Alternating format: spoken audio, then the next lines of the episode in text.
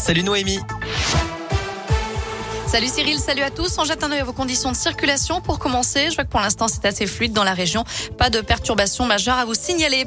À la une, de l'or pour les Bleus. Près quatre médailles d'argent. L'équipe de France a décroché ce matin son premier titre olympique au JO de Pékin avec le sacre de Quentin Fillon-Maillet en biathlon. Gaëtan Barallon. Oui, le Jurassien de 29 ans vient de remporter le 20 km individuel en biathlon, son tout premier titre olympique grâce à une performance exceptionnelle en ski. Lui qui a raté deux balles sur le pas de tir, soit deux minutes de pénalité.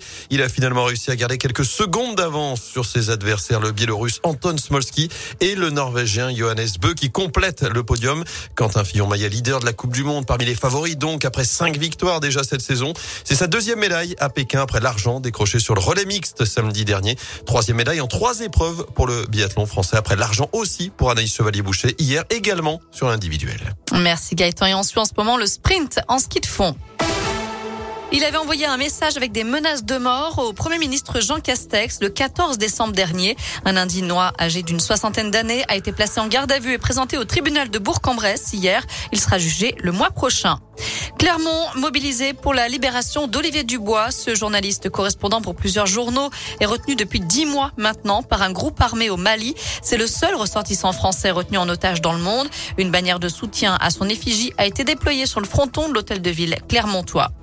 Une vidéo accablante pour un ancien joueur des Verts. La fondation Brigitte Bardot, spécialisée dans la protection des animaux, annonce son intention de porter plainte contre Kurt Zuma, l'ex-stéphanois, aujourd'hui à West Ham, en Angleterre, est mise en cause dans une vidéo par la presse publiée par la presse britannique où on le voit frapper à plusieurs reprises son chat.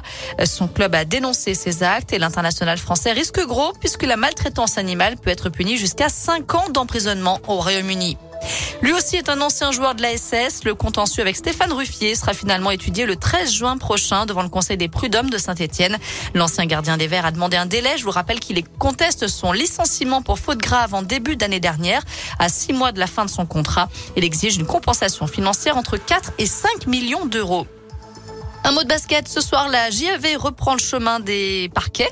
Déplacement à Lille en Pro B, puis le leader du championnat Saint-Chamond joue à Antibes à partir de 20h30.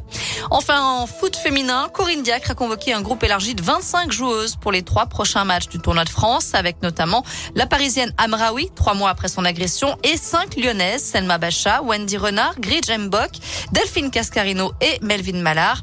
Mais sans Eugénie Le Sommer. Euh, premier match du tournoi amical, ce sera le 15 février face à la Finlande. Voilà pour l'essentiel de l'actu. Côté météo cet après-midi, c'est très simple. C'est du jaune et du bleu, du soleil et du ciel bleu. Les températures sont toujours très agréables pour la saison, comprises entre 9 et 11 degrés pour les maximales. À tout à l'heure.